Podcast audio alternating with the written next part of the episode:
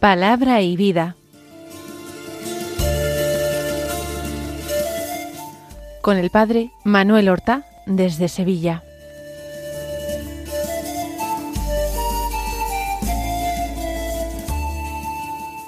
En el nombre del Padre y del Hijo y del Espíritu Santo. Amén. Alabados sean Jesús y María. Muy buenos días, queridos amigos, oyentes de Radio María y seguidores del programa Palabra y Vida. Hoy es el martes de la sexta semana de Pascua, un martes que es 16 de mayo.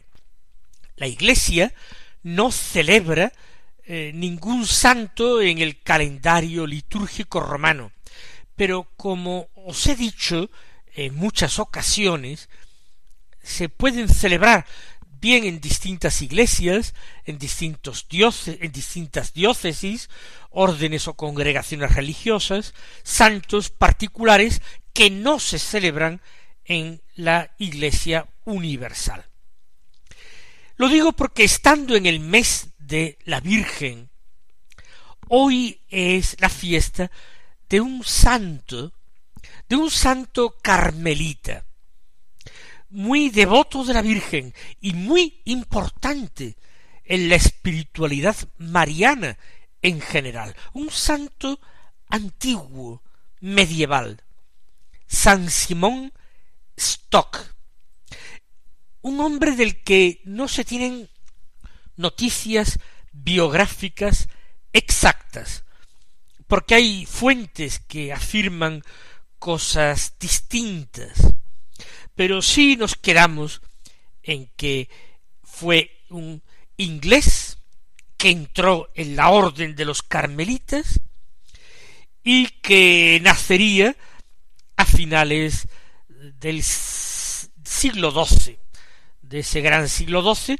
y vivió y fue hecho general de la orden ya en el siglo XIII. Estuvo como general de la orden unos veinte años. Y es importante porque se le atribuye una aparición de la Santísima Virgen María en unos momentos en que la orden estaba muy decaída y a punto probablemente de desaparecer. La orden había llegado de Tierra Santa, con el empuje de los musulmanes, los carmelitas, eh, quizás en varias oleadas, se habían trasladado desde el monte Carmelo a Europa. Y en Europa trataban de encontrar acomodo y abrir paso a su vocación. Pero no era fácil porque ya estaban asentadas, además de las tradicionales y antiguas órdenes monásticas, las nuevas órdenes mendicantes. Los franciscanos y los dominicos tenían un gran éxito y en otras partes como España estaban también los mercedarios, por ejemplo, los agustinos. Pues este hombre nacido probablemente en Kent, en Inglaterra, asumió el generalato y suplicaba a la Virgen María por la pervivencia de esta orden dedicada a ella. Y la Virgen parece que se le apareció y que le entregó el escapulario de la orden. Un escapulario unido a una promesa, que todo el que lo vistiera en honor de la Santísima Virgen María recibiría una asistencia particular de María que no permitiría que se perdiera. De ahí a pasar a que todo fiel cristiano, aunque no fuera fraile, carmelita, pudiera vestir ese escapulario en honor de la Virgen. Murió nuestro santo en torno al año mil doscientos sesenta y cinco en Burdeos, posiblemente el 16 de mayo, y sus restos fueron trasladados ya en el siglo XX en 1951 a Kent, su lugar natal, para que allí eh, descansaran.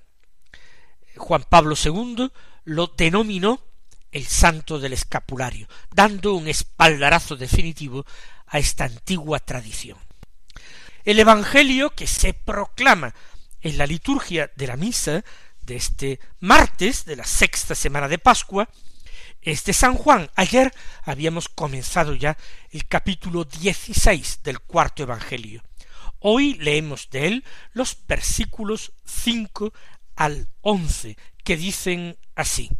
En aquel tiempo dijo Jesús a sus discípulos, Ahora me voy al que me envió, y ninguno de vosotros me pregunta, ¿a dónde vas? Sino que por haberos dicho esto, la tristeza os ha llenado el corazón. Sin embargo, os digo la verdad, os conviene que yo me vaya, porque si no me voy no vendrá a vosotros el Paráclito. En cambio, si me voy, os lo enviaré. Y cuando venga, dejaré convicto al mundo acerca de un pecado, de una justicia y de una condena, de un pecado porque no creen en mí, de una justicia porque me voy al Padre y no me veréis, de una condena porque el príncipe de este mundo está condenado. El Evangelio que acabamos de escuchar no es precisamente un texto fácil de comprender. De hecho, distintos intérpretes y exegetas lo comentan a veces dándole distintos, eh, distintas interpretaciones. Nosotros vamos a tratar de buscar una que nos sirva para la oración, porque de eso se trata en palabra y vida.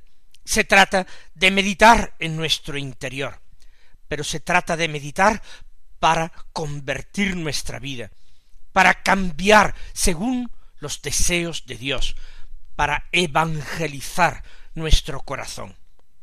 Recordemos el contexto de estas palabras que hemos escuchado en el Santo Evangelio.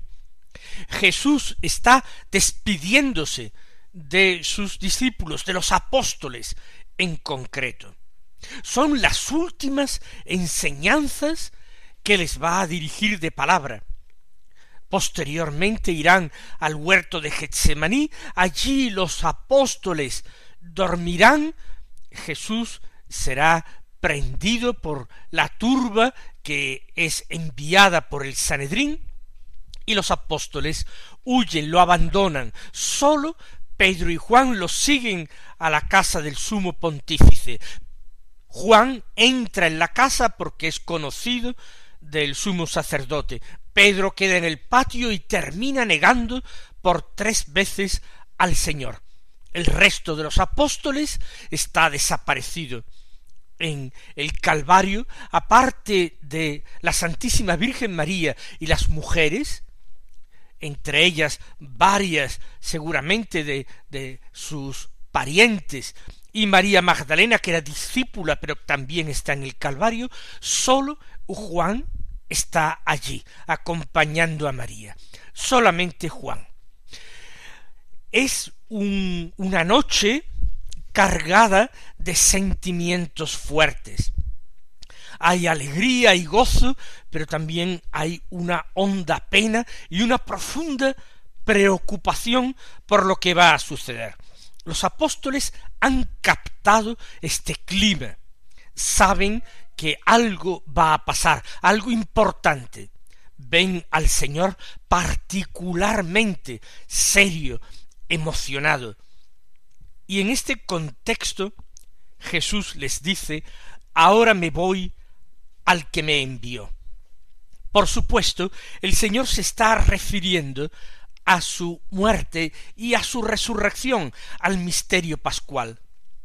En la resurrección de Jesús, su humanidad inseparablemente unida al Verbo de Dios, a la persona del Hijo, su humanidad va a quedar glorificada y así glorificada va a ser asumida en la Trinidad.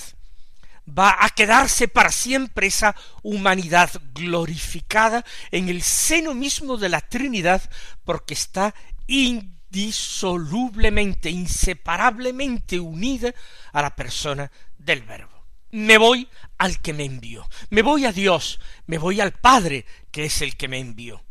Pero sigue diciendo el Señor, y ninguno de vosotros me pregunta ¿a dónde vas? Jesús está hablando ya de su partida, que es inminente, pero los apóstoles están llenos de tristeza. Jesús les ha anunciado al menos por tres veces su pasión y su muerte. Ha anunciado también su resurrección. Pero los apóstoles no quieren entender, no quieren ver, no quieren aceptar una realidad que les parece demasiado dolorosa, que les parece absolutamente inaceptable. ¿Cómo preguntarle a Jesús ¿a dónde vas? Los apóstoles nunca le habían preguntado en los días del seguimiento por eh, Galilea y también por Samaria, por Judea, nunca le habían preguntado a dónde vas, se habían limitado a seguirle. Por seguirle habían abandonado todo lo que tenían, habían abandonado sus casas, habían abandonado sus oficios, sus trabajos, sus familias, habían abandonado su vida. Recuerden cómo Pedro, en nombre de los apóstoles, tras el episodio del joven rico, le había dicho a Jesús, y nosotros, que lo hemos dejado todo por seguirte, ¿qué vamos a recibir? Y el Señor les había dicho, vosotros, los que por mí habéis dejado eh, tantas cosas, tendréis cien veces más, y además la vida eterna. Eso les había dejado satisfechos, pero insisto en esta idea, ellos nunca le habían preguntado ¿a dónde vas? se habían limitado a seguirle. Sin embargo, Jesús está planteando que Él se va, pero los apóstoles se quedan, a donde yo voy ahora, tú no puedes seguirme. Le había dicho a Pedro, me seguirás más tarde, pero ahora no puedes seguirme. ¿Qué sentido tiene entonces la vida de los apóstoles que han dejado tanto y ahora se ven frustrados en la determinación esencial de sus vidas que era seguir a Jesús? ¿Cómo ahora le podrían preguntar ¿a dónde vas? ¿Para qué preguntarle a dónde vas si tú no vas a permitir que nosotros te sigamos? Al menos que te sigamos ahora. El Señor dice, sino que por haber haberos dicho esto, la tristeza os ha llenado el corazón. Efectivamente, los apóstoles no pueden tener una visión completa del misterio pascual. Su mirada no puede ir tan lejos como la de Jesús, ellos todavía no están iluminados por los resplandores del Espíritu Santo. No es el gozo el que predomina ante el anuncio de una separación, sino una honda tristeza. Lo ha captado el Señor, lo sabe perfectamente el Señor. Porque os he dicho esto, la tristeza os ha llenado el corazón. ¿Cómo podría ser de otra manera? El único consuelo que Jesús puede ofrecerles es ir revelando poco a poco la grandiosidad del plan de Dios, la santidad de Dios que se manifiesta en este plan de amor y de redención, para ellos y para todos los hombres. Por eso Jesús eh, se queja de que ellos no le pregunten ¿A dónde vas?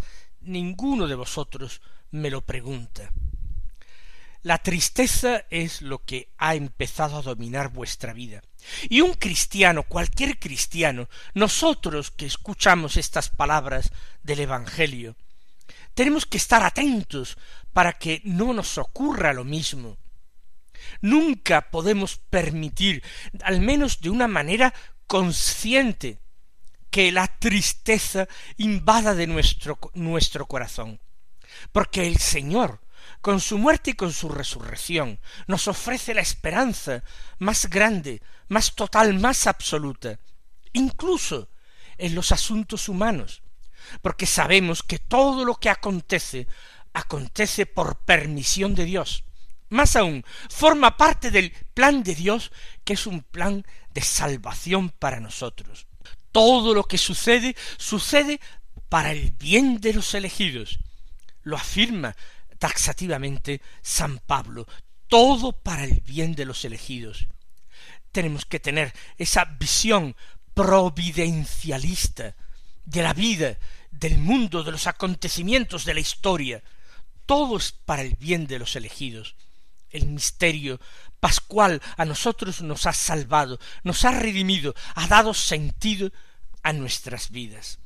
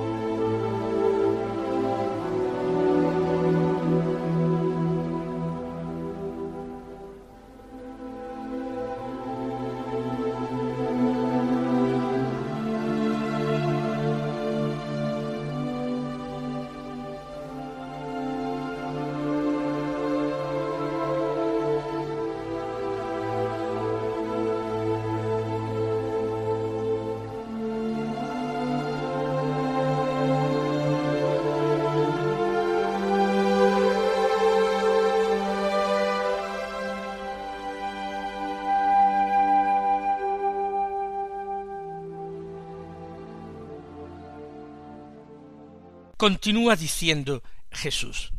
Sin embargo, os digo la verdad. Os conviene que yo me vaya, porque si no me voy, no vendrá a vosotros el Paráclito. Esto que dice Jesús, tratando de explicar lo que ocurre a sus apóstoles, a ellos les resulta todavía más oscuro. ¿Cómo es posible que Jesús les diga os conviene que yo me vaya, estando ellos tan tristes y tan desconcertados, encontrando que su vida queda vacía de sentido. ¿Qué habrán de hacer ahora? ¿Volver de nuevo a Galilea, pero solos, profundamente solos? ¿Qué habrán de hacer? ¿Volver a tomar las redes y las barcas? Volver al mostrador de los impuestos, en el caso de Mateo, ¿qué han de hacer?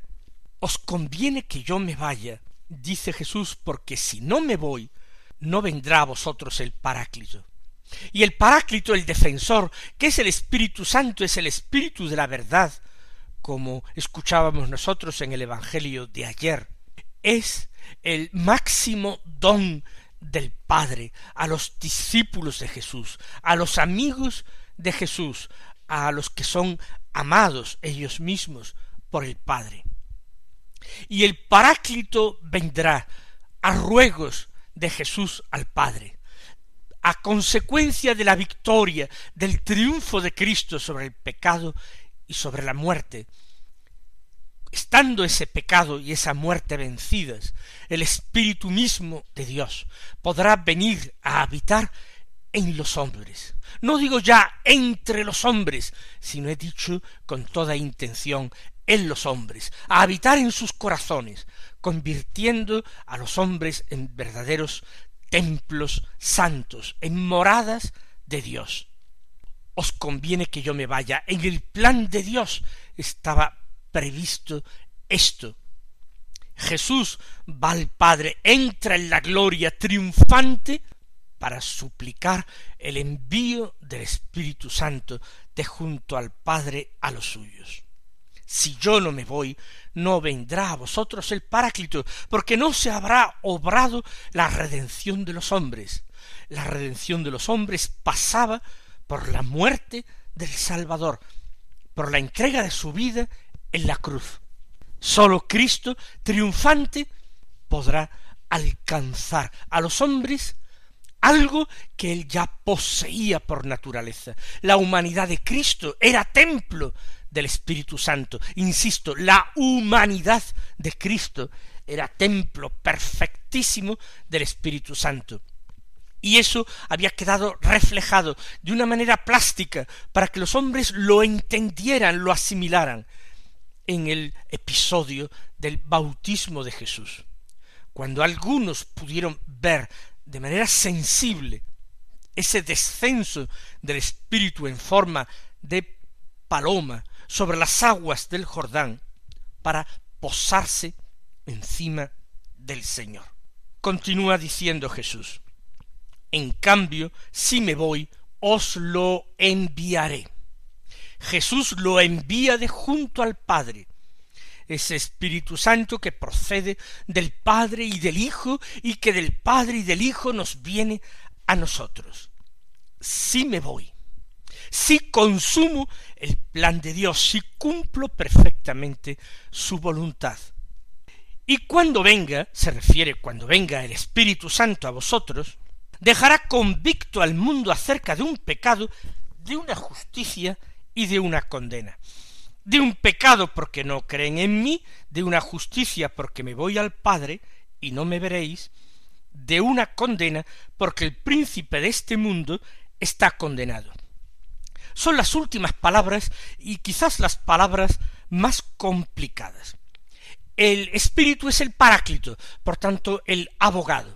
Un abogado defiende a su cliente, pero un abogado para defender a su cliente puede contraatacar, contraatacar contra falsas pruebas, contra atacantes de su cliente eh, malintencionados, el Espíritu Santo, el que nos defiende a nosotros, nuestro abogado, va a arguir contra el mundo, el mundo como esa esfera opuesta a Dios, como el principado del diablo, y va a dejarlo convicto al mundo, dice, de un pecado, de una justicia y de una condena, de un pecado porque no creen en mí. Ese es el pecado fundamental del mundo, que Dios envió a su Hijo y no creyeron.